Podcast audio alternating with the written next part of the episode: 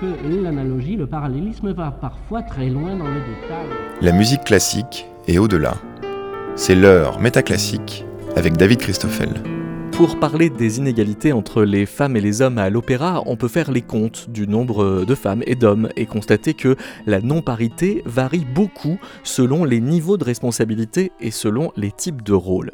Une égalité en quantité n'empêche en rien des asymétries en qualité, tant que pèsent des stéréotypes qui font que les femmes sont présentées tantôt comme hypersensibles ou fatales ou trop idéalisées, mais aussi que les hommes apparaissent quelquefois instables ou démesurément perverses quand ce n'est d'un charisme qui frôle le ridicule.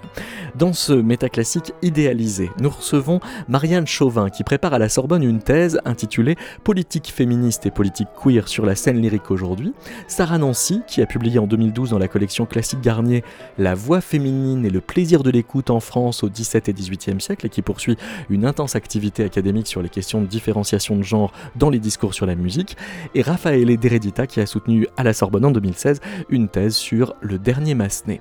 Avant de les rejoindre et pour ouvrir la discussion, voici l'enregistrement de l'intervention du collectif La Barbe le 17 mars 2013 sur la scène de l'Opéra Bastille à Paris qui venait interrompre la présentation de saison que faisait le dramaturge Christophe Gristi. bonjour. Qu'est-ce qu'on peut faire pour vous? Vous avez dit quelque chose très rapidement. Ah non, ça. Bon. Tant de femmes, tant de drames. Lucia, Aïda, Violetta, Chocho-san, Mimi. Le drame sied à l'opéra qui ne saurait séduire sans la fin tragique de ses héroïnes. Ces messieurs de l'opéra l'ont bien compris qui, dans un entre-soi élégant et sélectif, joue chaque année la partition de l'émotion, en conduisant les femmes à l'autel du martyr, puisque telle est leur destinée. La Barbe applaudit de tout cœur la saison exemplaire à venir. Pour ne prendre que les opéras, sur 19 œuvres programmées, 19 compositeurs, 19 virils librettistes, 19 metteurs en scène et, hélas, seulement 18 chefs d'orchestre hommes.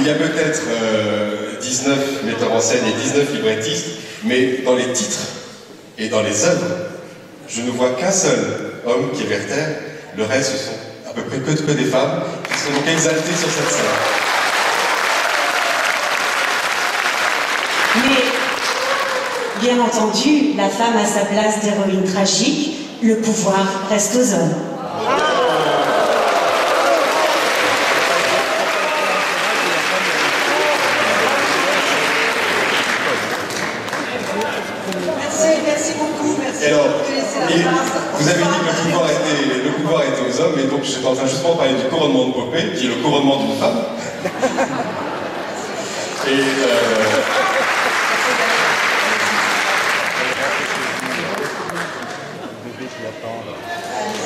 Donc, il le couronnement d'une femme. Vous savez que c'est un ouvrage très à part dans l'histoire de l'opéra, parce que c'est une, une, fresque extrêmement euh, vivante, euh,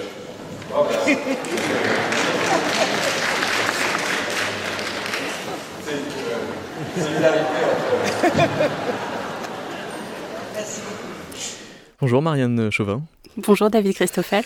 Euh, l'argument qui est utilisé par euh, le collectif euh, La Barbe, donc ce 17 mars 2013 à l'Opéra Bastille, est un argument qui a une histoire, puisque il est quasi à l'identique celui qu'utilise Catherine Clément dans La défaite des femmes, qui est un ouvrage de 1979, où effectivement elle s'amuse à faire la liste des héroïnes, alors surtout du 19e siècle, qui sont effectivement promises à avoir une grande gloire sur scène à condition qu'elles finissent par mourir. Voilà, qu'elles finissent par mourir ou par devenir folles ou euh, en tout cas, il leur arrive des choses vraiment euh, épouvantables euh, après avoir vécu toutes sortes de, situations terribles. Donc oui, certaines finissent mortes, enfin meurent sur le bûcher, d'autres finissent, se suicident, sont complètement folles, voilà. donc en effet, la, situation que, que, dénonce la barbe a une, a une histoire, oui, qui remonte à, enfin, Catherine Clément a été la première, en tout cas, à dénoncer le sort des femmes à l'opéra en 1979. Euh, il est intéressant, du reste, de, remarquer que euh, cet ouvrage de Catherine Clément a été euh, fondateur pour la musicologie aux États-Unis et en France n'a pas eu immédiatement le retentissement qu'il a connu aux États-Unis si ce n'est à partir de la réappropriation par euh, la barre, en effet. Euh, oui, alors il y a quand même des, des, personnes qui se sont intéressées au, euh, au travail de Catherine Clément. Je, je, pense notamment à, Sarah Nancy, qui est assise à mes côtés aujourd'hui, qui, qui s'est intéressée aux, travaux de, Catherine Clément et a, a écrit à ce sujet. mais en effet, on peut constater aujourd'hui que le, le, le discours de Catherine Clément reste d'actualité. Alors je, le cite euh, rapidement, l'opéra n'est pas interdit aux femmes, c'est vrai, les femmes en sont la parure, direz-vous, l'ornement indispensable à toute fête, et elles chantent mieux, elles occupent la scène sans cantatrice, pas d'opéra, mais le rôle de parure, d'objet décoratif n'est pas le rôle déterminant, et les femmes, sur la scène d'opéra, chantent immuablement leur éternelle défaite. Mhm. Cette asymétrie, elle est aussi donc une espèce de, construction psychologique, c'est-à-dire qu'on ne construit pas un personnage féminin au XIXe siècle comme on construit un personnage euh, euh, masculin. Non, non, en effet. Euh, alors, cela dit, euh, aujourd'hui, oui, euh, une construction euh, psychologique en effet.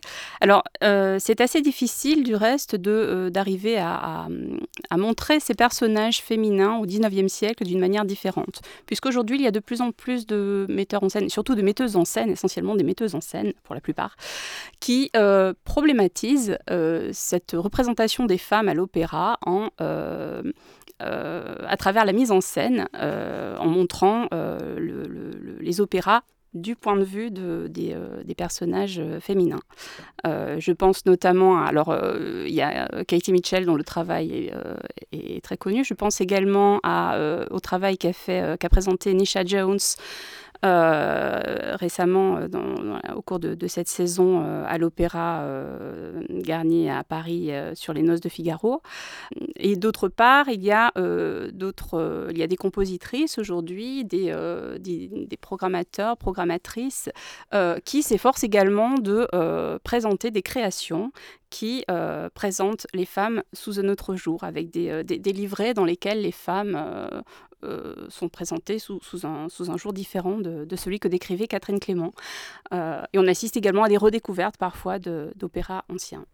Sarah Nancy, bonjour. Bonjour. Euh, je disais à l'instant que euh, effectivement les exemples pris par euh, Catherine Clément sont beaucoup à partir de 1830 parce qu'on a mhm. l'impression qu'il y a vraiment un renversement dans l'histoire de, l'opéra avec une hyper féminisation des rôles titres à ce moment-là qui correspond aussi à une hyper instabilisation des, des, psychologies. Est-ce que les personnages féminins des opéras du XVIIIe siècle sont plus indifférenciés par rapport aux personnages masculins? Alors là, déjà ce ce qu'on avait pu reprocher à Catherine Clément, enfin qui, qui, note pas la valeur de son travail, mais c'est justement d'avoir sélectionné, pardon, euh, euh, un certain euh, registre. Enfin, elle n'a pas du tout, elle s'est pas intéressée à, une matière comique, enfin au sens de la comédie, absolument, l'opéra comique. Et, donc déjà, ça, ça, change la perspective de prendre en compte ça, mais surtout quand on revient en arrière pour les opéras, du moins français des XVIIe et XVIIIe siècles C'est pas tant au niveau des intrigues que ça se joue, et c'est là que c'est intéressant, même si à l'époque il y a une conception du sujet, je pense, euh, pré-romantique, enfin, même si ce terme est très insatisfaisant, mais une conception du sujet plus en termes de dynamique des passions, qui fait de l'amour euh, un principe affaiblissant, euh, que ce soit pour les hommes et pour les femmes. Et donc, ça, déjà, ça change quelque chose du, au point de vue des intrigues. C'est pas le même tragique, c'est pas le, tragique revu par le romantisme, si je puis dire. Hmm. L'autre grande différence, c'est que dans l'opéra français des XVIIe et XVIIIe siècles, les scénarios, euh, aussi tragiques qu'ils soient, ne sont pas connectés à une esthétisation de la voix féminine. Mais aussi à une psychologie, parce que euh, quand vous parlez de dynamique des passions, au XVIIe et XVIIIe siècle, l'affect est euh, un moment euh, de l'intrigue. L'aria correspond à un moment où on s'arrête sur un affect qui est temporaire, mais qui ne va pas sceller une espèce de, de destin psychologique et existentiel du personnage à ceci près qu'il n'y a pas d'aria dans l'opéra français pour le coup et c'est ah pas anodin. C'est justement voilà. Justement parce que les passions sont plus mises à distance. Euh, elles sont tout entières contenues dans le langage, dans la parole troublée, si je puis dire. Mais la parole troublée est euh, un épisode.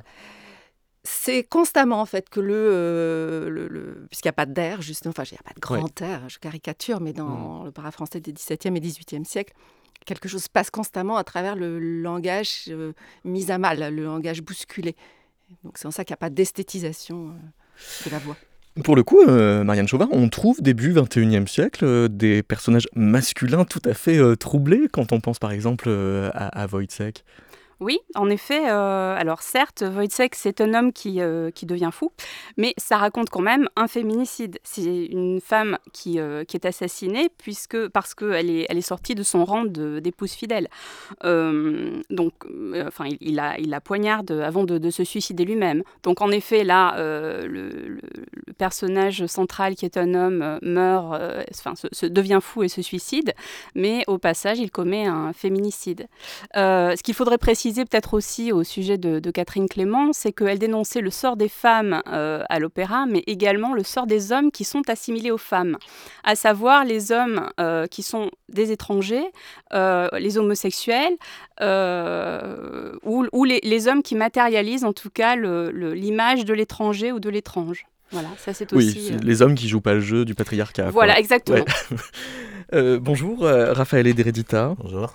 Si on faisait euh, autrement, c'est-à-dire par exemple une histoire de l'hypersensibilité à la différence psychologique des, hommes et des femmes, il y, a une, date qui est 1903, euh, la parution d'un livre qui s'intitule Sexe et caractère de Otto Weininger euh, et qui vient consigner en effet une grande différenciation de, de la représentation culturelle des hommes d'une part, des femmes d'autre part. Très bien, oui, c'est exactement ça. En fait, c'est euh, encore plus euh, inquiétant aujourd'hui de, de, travailler sur, ce, sur cet essai de, de Otto Weininger, parce qu'à l'époque, il était considéré comme, un, comme une référence par des... Oui, très apprécié par Freud, par Wittgenstein. Surtout voilà, par Freud, qui, qui, le cite plusieurs fois, et, et, pas du tout comme, comme une référence, euh, en contre-référence, un contre-exemple, mais comme un exemple. Donc, c'est vraiment aujourd'hui qu'on va vraiment le considérer comme, comme un livre vraiment abject. Parce que Weininger, il fait une différenciation homme-femme qui est essentiellement une équation. Femme égale sexe, homme égale sexe et autre chose encore. Euh, fermez les guillemets. Donc, fin de citation. Euh, ce, qui est, ce qui est logiquement hallucinant aujourd'hui, c'est qu'on on, peut avoir une idée de l'imagerie féminine de l'époque, parce que Weininger n'est que le, l'aboutissement de tout un travail littéraire et toute une imagerie littéraire sur les femmes qui, qui, qui va, bon, si on veut seulement citer les Français, qui va de, lui, euh, de Pierre Louis Pierre-Louis, de, de, euh, euh, bah même Salammbô de, Flaubert, voilà, de Flaubert, euh, en passant par les étrangers, par Sacher-Masoch, par toute une imagerie de femmes qui correspondent exactement à, par, par l'optique masculine, logiquement, par l'optique masculine, correspondent exactement à cette équation. et qu'il a fallu faire vraiment un, un, parcours, un parcours pendant tout le XXe siècle pour pouvoir euh, analyser d'une façon beaucoup plus, euh, euh, disons, plus, plus objective et moins gendrée ce, cette équation. Elle a, elle a refusé. Elle a refusé en, en, bloc. Hmm.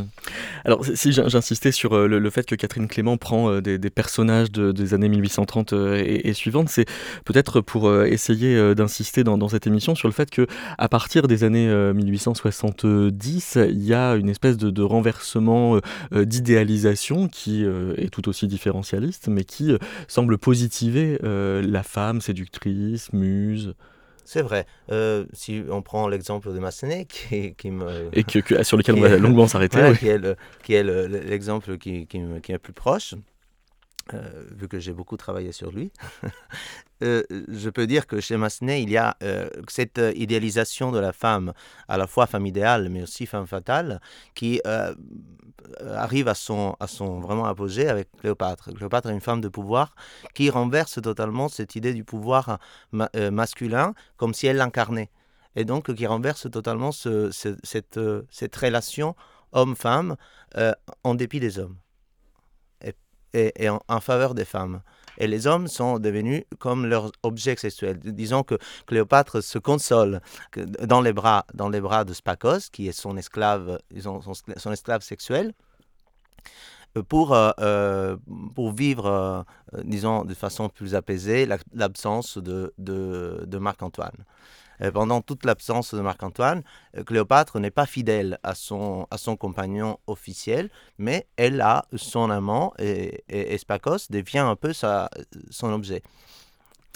Je vous propose d'écouter euh, un duo d'amour extrait de Cendrillon. Cendrillon est interprété par Joyce Di Donato et Le Prince Charmant par Alice Coutts.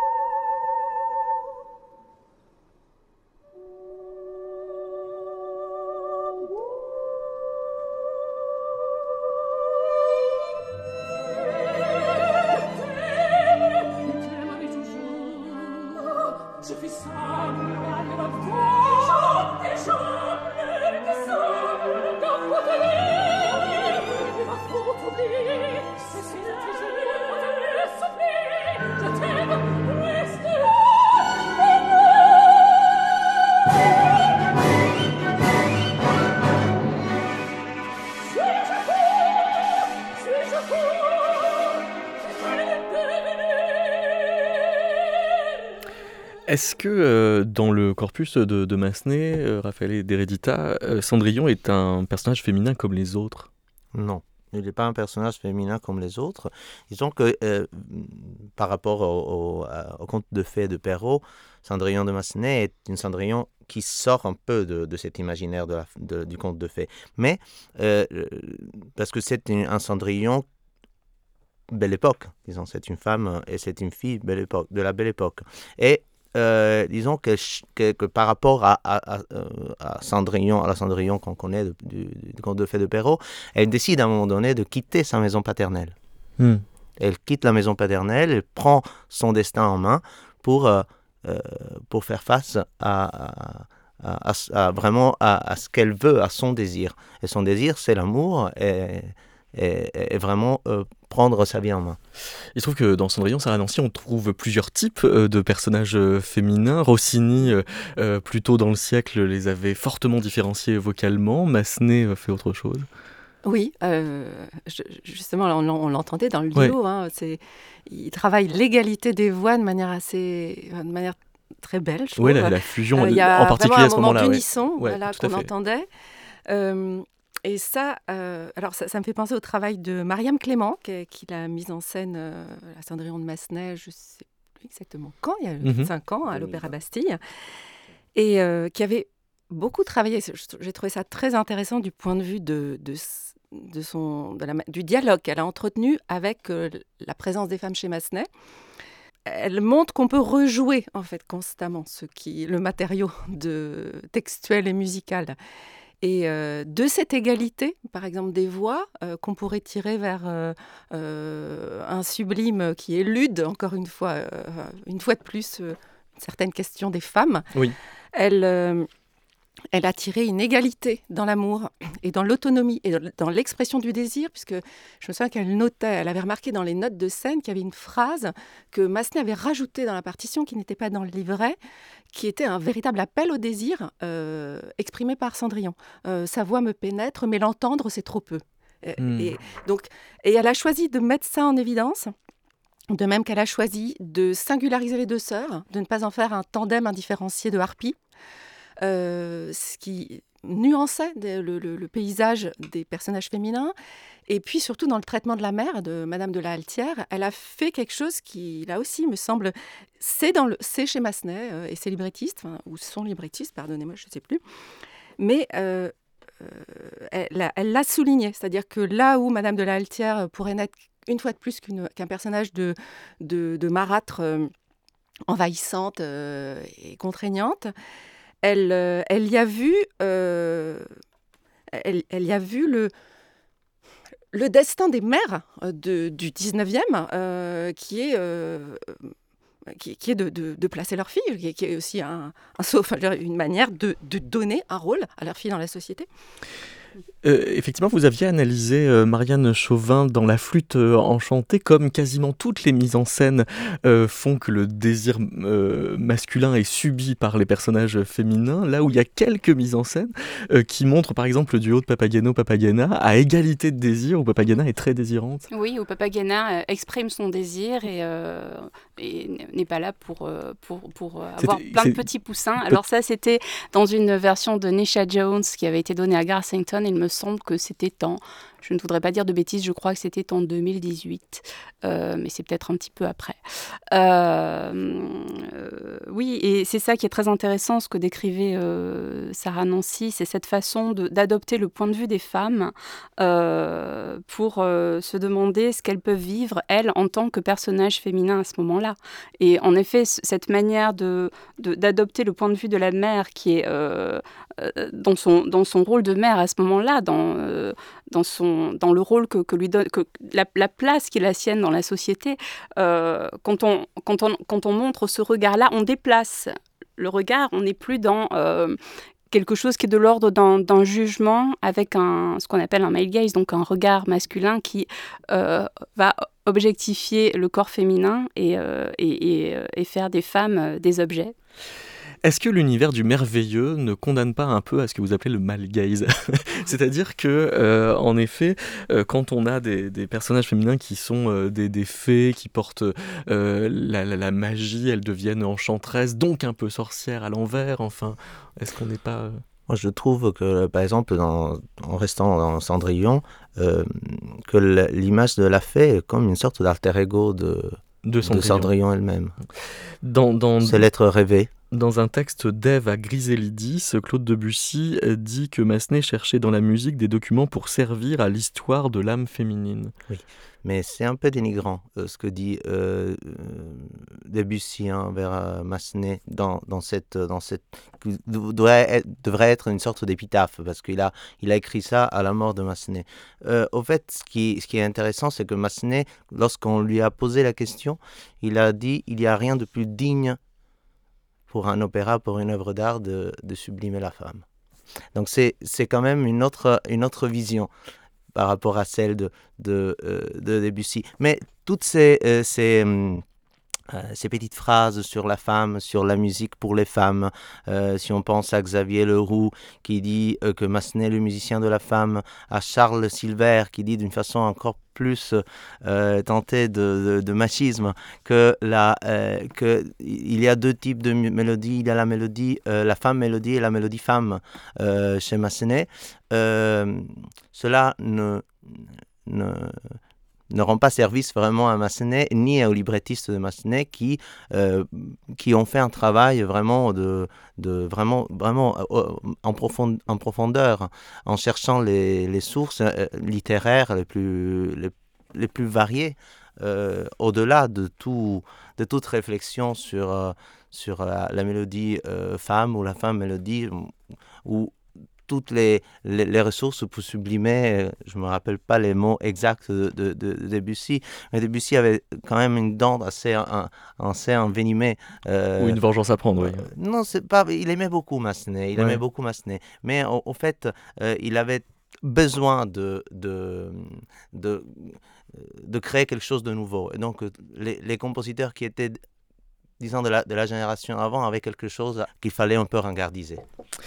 Aux éditions de, de la Sormande en 2019 est paru un ouvrage collectif qui s'appelle La musique a-t-elle euh, un genre sur la direction de Mélanie Traversier et Alban euh, Rameau, auquel vous avez contribué, Sarah Nancy, euh, avec un texte sur une chanson de Laurie Anderson qui s'intitule Oh Superman et dont le sous-titre est For Massenet. Donc on parle bien du même. Oui. Elle oui alors c'est curieux parce que c'est pas du tout, comment dire, c'est pas un secret ce, ce, ce sous-titre entre parenthèses et en italique pour Massenet ce sous-titre dédicace. Il n'empêche que euh, moi-même, je ne l'avais jamais vu alors que c'est vraiment un disque de chevet euh, d'enfance au Superman. Euh, et que c'est quelquefois mentionné sans être analysé. Donc ça m'a amusé d'essayer de partir, d'enquêter sur les enjeux de, ce, de cette dédicace par Laurie Anderson. Et ce que j'ai trouvé, la chose suivante, c'est que ce, que j'ignorais donc euh, moi-même, c'est que ce, tube donc de 81 qui a été produit dans un contexte un peu décalé, underground, euh, New York, euh, donc des années 80, un milieu dont faisait partie Laurie Anderson, ce, tube un petit peu, enfin, ce, pardon, cette, composition décalée a acquis le statut de tube puisqu'elle a très vite, elle est montée dans les charts anglais. Et ce que j'ignorais donc, c'est qu'elle est euh, c'est une parodie, mais au sens, euh, comment dire, le plus euh, neutre qui soit. Je veux dire, c'est une, elle est basée sur une citation de l'opéra Le Cid de Massenet, de l'air de Rodrigue. Au souverain, au, juge, au, père. Au souverain, au juge, au père. Donc ça, c'est l'incipit de l'air de, de Rodrigue. Et euh, de cet incipit, euh, qui intervient dans un moment dramatique où euh, Rodrigue se rend compte que ses soldats enfuis, qui est tout seul, et, qui, donc il, prie, il s'adresse à Saint Jacques, c'est lui le souverain, le juge, de père, elle répond, elle répond, donc dans, dans, cette chanson complètement inclassable, Oh Superman, Oh Judge, Oh Mom and Dad. donc si on reprend les trois... les trois désignations. Euh, au souverain, euh, elle fait correspondre super mal le héros populaire. Euh, au juge, elle reprend judge, oui. Mais à, au père, elle fait correspondre le, tandem mom and dad. D'autant que mom, en plus, ensuite, a un rôle très important dans le texte de, même de la chanson. Donc, ce que j'ai essayé de comprendre, c'est euh, quelle était la valeur de cette euh, citation, puisque le, donc le, colloque à l'origine de ce livre, c'était de savoir si la musique avait un, genre, euh, dans quel contexte on pouvait affirmer que la musique était féminine, masculine ou ni l'un ni l'autre. Et ce qui m'est apparu, c'est qu'il y avait une, dimension d'hommage ironique, autant hommage qu'ironie, hein, je, pense et que par là, elle, dialoguait avec un imaginaire de la musique comme féminine dans un contexte d'autorité du compositeur masculin et c'était une manière de, déjouer le système de valeurs dans lequel Massenet a pu composer son opéra, le Cid. On va écouter un extrait de, cette euh, chanson avant de, commenter euh, le commentaire euh, qu'en a fait la musicologue féministe américaine Suzanne McLaury qui dit qu'avec cette chanson, Laurie Anderson questionne la métaphysique de la musique tonale traditionnelle qu'elle semble ne pas être loin de désigner comme masculiniste. Ah, ah, ah,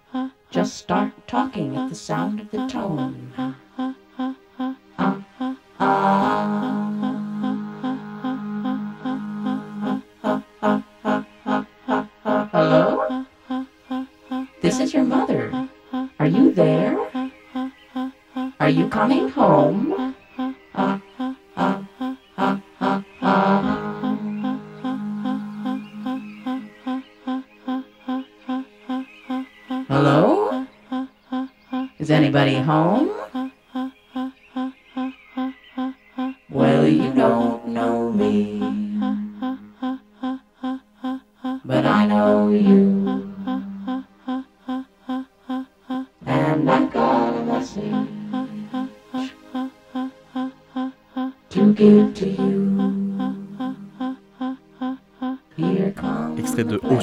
De Laurie Anderson. Euh, Sarah Nancy, vous, citez Suzanne McLaury, donc, qui euh, euh, en effet pense que ce morceau invite l'auditeur à décrypter les, codes traditionnels de, la musique tonale, c'est-à-dire à, désigner ce que ces codes peuvent intérioriser d'une hiérarchie des sexes alors, McLary, dans son ouvrage féministe Endings, c'est une démarche totalement nouvelle à, l'époque, qui est d'essayer de, repérer, non plus dans les discours, mais dans la matière musicale elle-même. Notamment dans l'harmonie, oui. Dans l'harmonie, ce qui pourrait relever euh, d'un ordre inégalitaire, mmh d'un ordre patriarcal, autoritaire.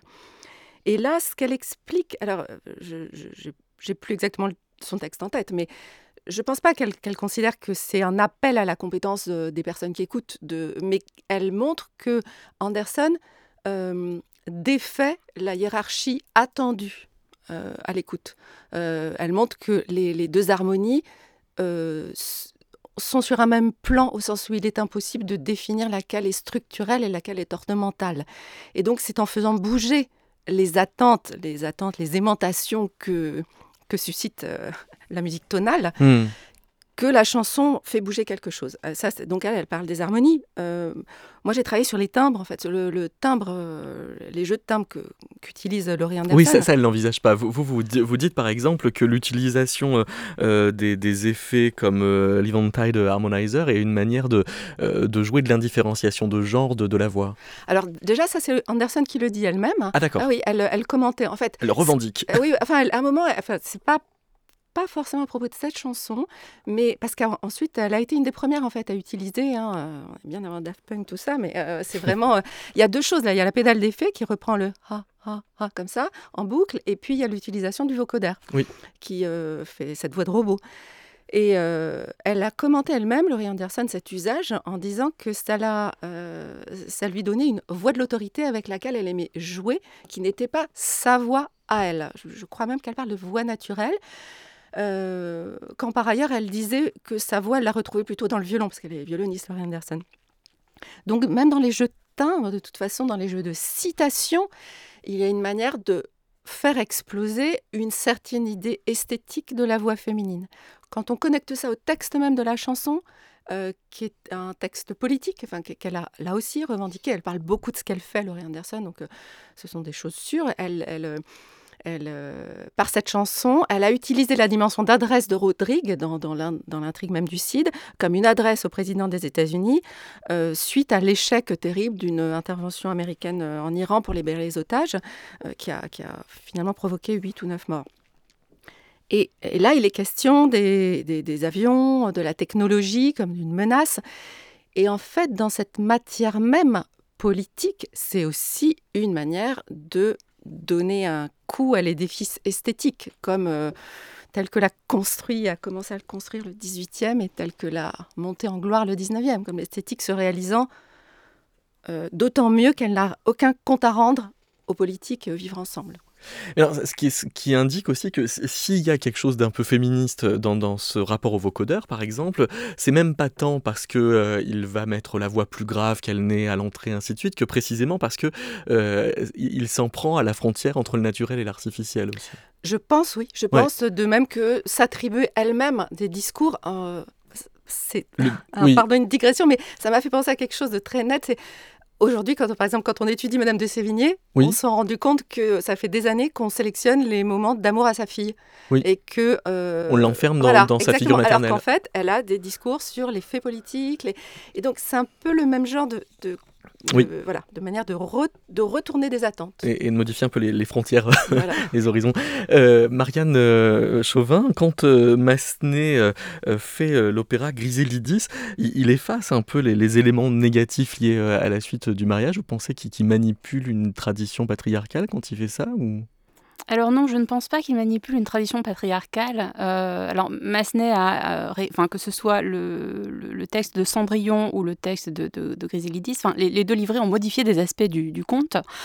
Euh, Massenet, je pense, euh, a, situé le merveilleux, s'est emparé du merveilleux de deux manières différentes dans Cendrillon et dans euh, Griselidis. Euh, dans, Cendrillon, euh, le, merveilleux s'exprime plutôt autour des, éléments magiques, les fées, etc. dans Griselidis, on est davantage du côté de la religion, c'est davantage le, les aspects liés à, la prière qui renvoient enfin qui qui, renvoie au, merveilleux.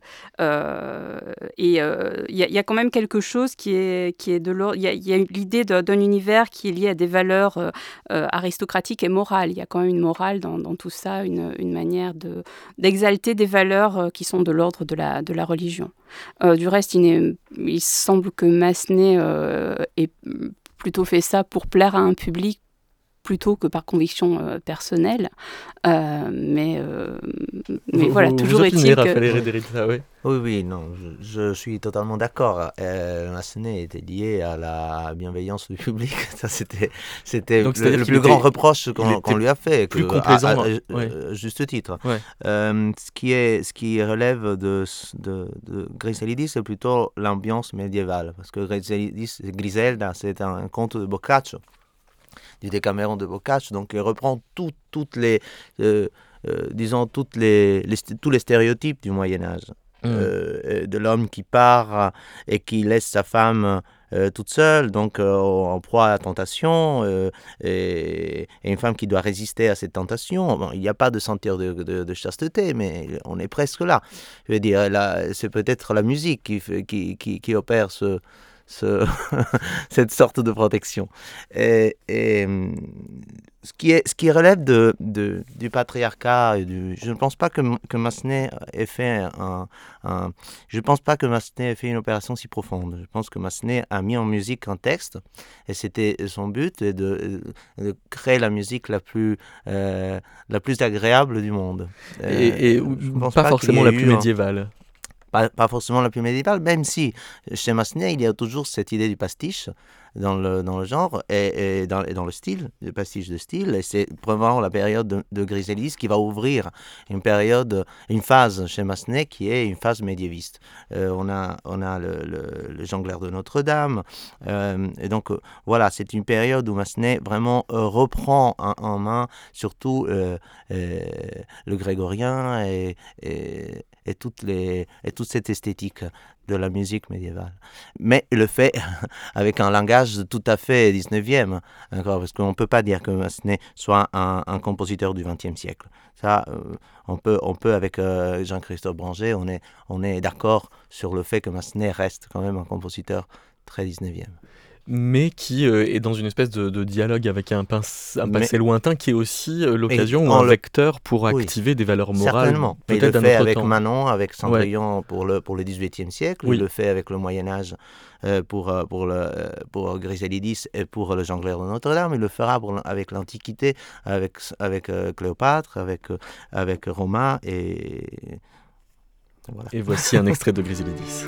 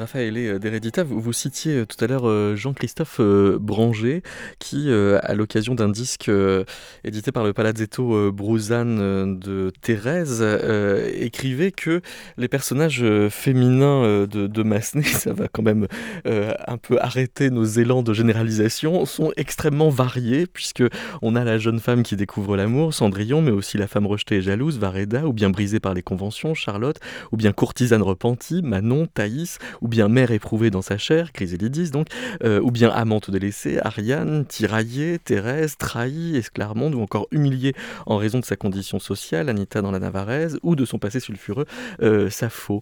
Euh, vous, vous avez euh, tendance à euh, quand même euh, dire qu'il y a deux types de, de, de, femmes chez, chez Massenet. Il y a soit la femme sublimée, soit la femme quasi gorgone.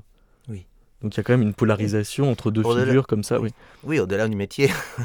au-delà du métier, que soit, euh, que soit dans, ou, de, son extraction sociale. Euh, du point de vue psychologique, euh, caractère, moi, moi je, me, je me réfère pas à, à, la femme dans son, dans son état social, je me, je me réfère à sa femme dans son état psychosocial plutôt.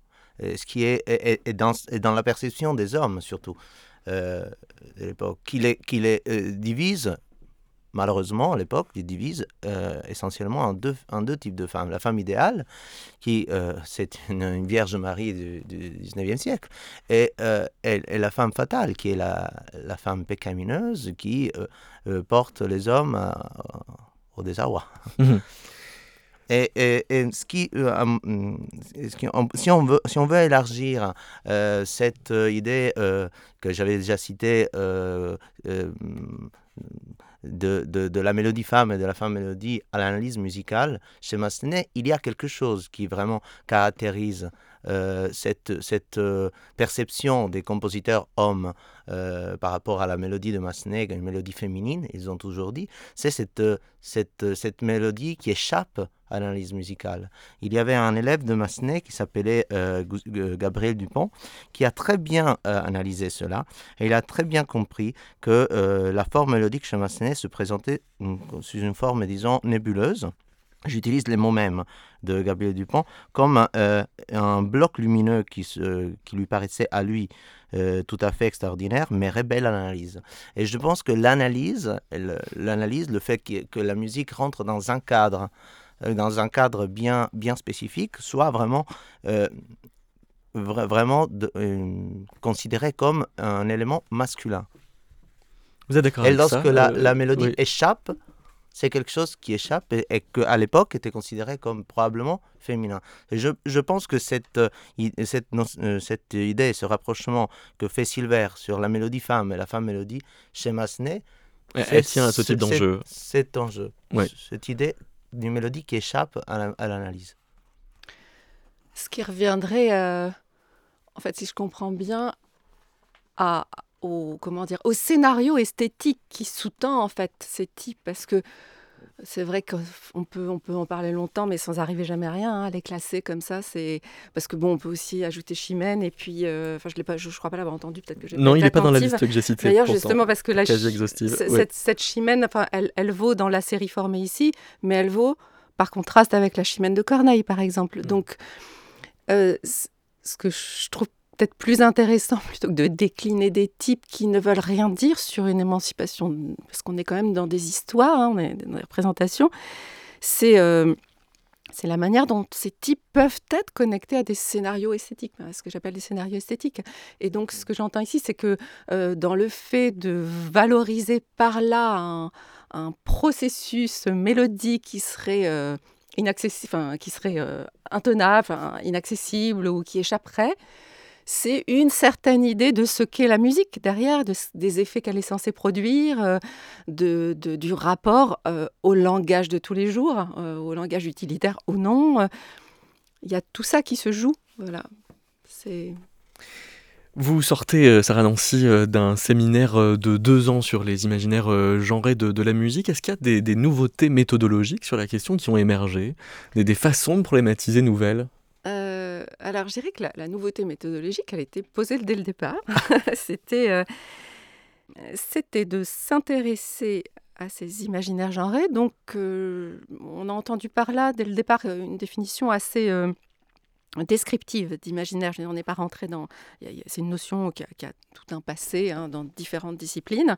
On entendait par là les moments où, pour parler de la musique, on emploie les, les, théoriciens ou théoriciennes emploie les, les termes de masculin, féminin. Et les utilise comme des catégories. Hmm. mais pour parler de la musique. Donc, euh, ou de la conjugalité, ou du désir, euh, ou de, de, thèmes qui gravitent, enfin, qui portent avec eux souvent euh, des, la question du genre. donc, le parti pris méthodologique, pardon, c'était de d'abord les considérer dans leur valeur poétique au sens de poéticienne, euh, c'est-à-dire de reconstituer le puzzle, la structure théorique, aussi infime soit-elle hein, parfois, mais dans laquelle prenaient place ces occurrences. Le corollaire de ça, ça voulait dire ne pas se précipiter vers une interprétation, vers une transposition sociale ou sociologique. Euh, que ce soit dans un sens ou dans l'autre. Ne pas forcément y voir le fruit d'une idéologie, euh, ni, dans l'autre sens, euh, le, le, ressort expliquant, en gros quoi, la marginalisation des femmes dans la pratique musicale. Mhm. Et donc d'essayer d'aller le plus loin possible dans cette, dans cette valeur euh, poétique ou métapoétique, mais enfin, je me rends compte qu'avec la musique, c'est pas le méta n'a pas le même sens. je sais que je parle à quelqu'un qui se connaît. Dans méta classique. voilà. non, mais c'est intéressant de voir que c'est pas le même méta, quoi, parce que la musique ne parle pas d'elle-même, quoi. Donc voilà, euh, c'était la ressource de départ.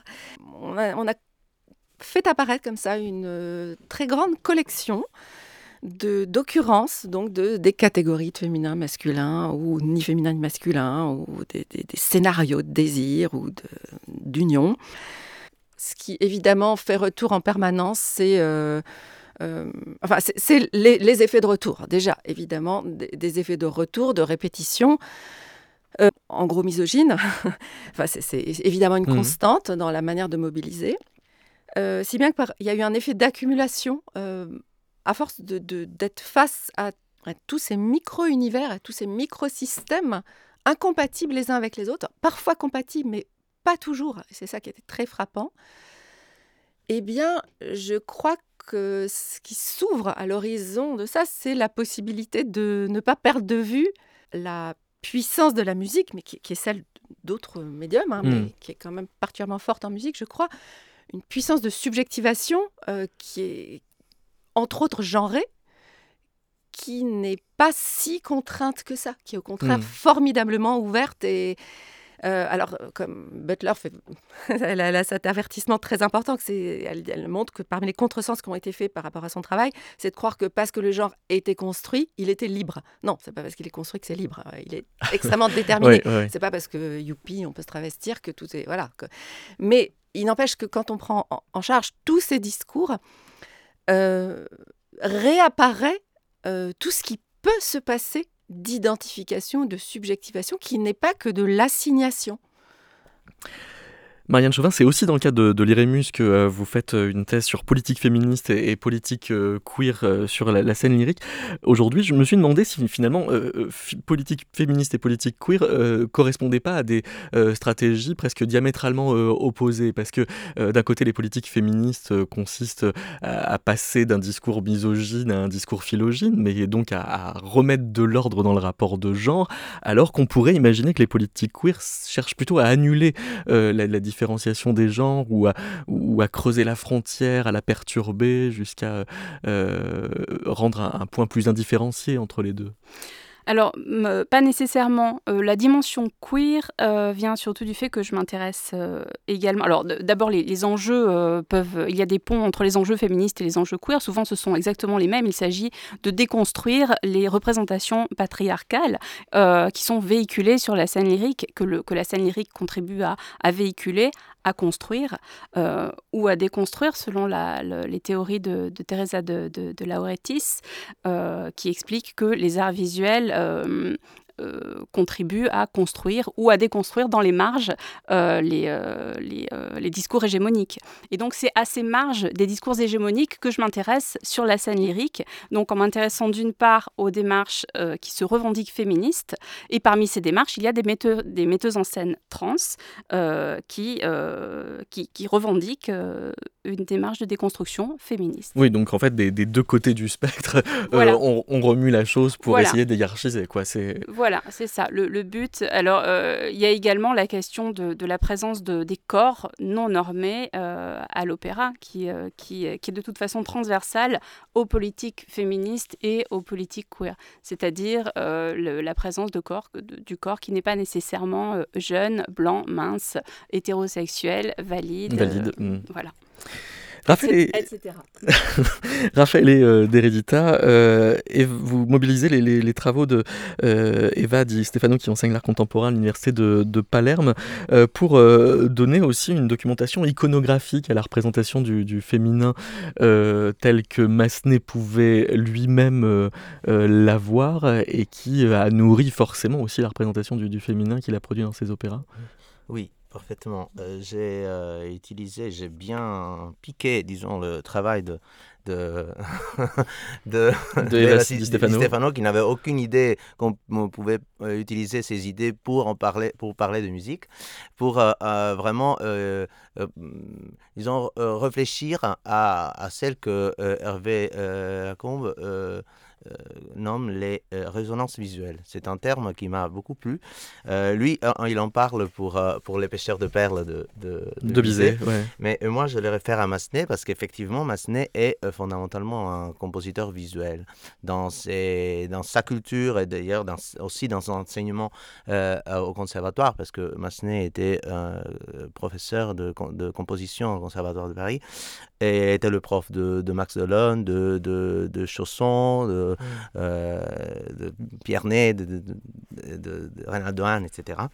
Euh, il, a, il vraiment, il, il- il disait, il réfléchissait beaucoup sur les œuvres d'art, sur les, euh, sur les correspondances euh, visuelles et sur euh, euh, et aussi et il, il, pensait beaucoup à ce que pouvaient être les décors de ces scènes comment comment cette musique pouvait sa, musique pouvait devenir une musique visuelle et donc on parle pas forcément de synesthésie mais presque c'est pas un scriabine Massenet mais c'est quand même un, un, un compositeur qui trouve son, son inspiration à travers les œuvres d'art.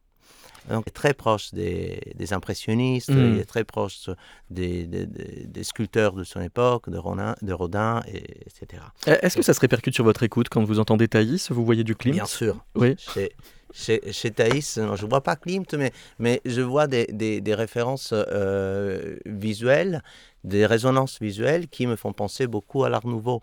Et à une certaine façon aussi de, de, de, de représenter la femme. Et, dans la mélodie de Massenet, dans l'orchestration de Massenet, je vois beaucoup des par exemple, que on pourrait, euh, en fermant les yeux, euh, reporter à l'imagerie klimtienne. Mais pas que à Klimt, il y a aussi, il y a aussi et encore plus l'imaginaire de, de Gustave Moreau, qui est beaucoup plus proche, de- le symbolisme français qui est beaucoup plus proche de Massenet. Et ça, c'est un débat qu'il avait, par exemple, avec euh, Louis Gallet, qui était euh, Oui. un de ses, ses librettistes, mais qui est aussi euh, très Oui. investi dans les questions Ah, de dessin. oui, et- parce que Louis Gallet, il, il faisait des, des croquis sur tous les, les livrets qu'il euh, écrivait. Hmm. Euh, et aussi, et encore plus, avec Henri Quint, parce qu'Henri Quint, euh, famille de, de peintres, Henri Quint est devenu librettiste après, et était le dernier librettiste de Massenet. Donc euh, oui, il y a souvent, souvent des, des lettres aussi et des échanges sur l'art. Merci beaucoup, Raphaël et Deredita. Merci beaucoup, Sarah Nancy, et merci, euh, Marianne Chauvin. On se quitte donc avec la méditation de Thaïs, avec euh, Stéphane Tétrault au violoncelle et Marie-Ève Scarfone au piano.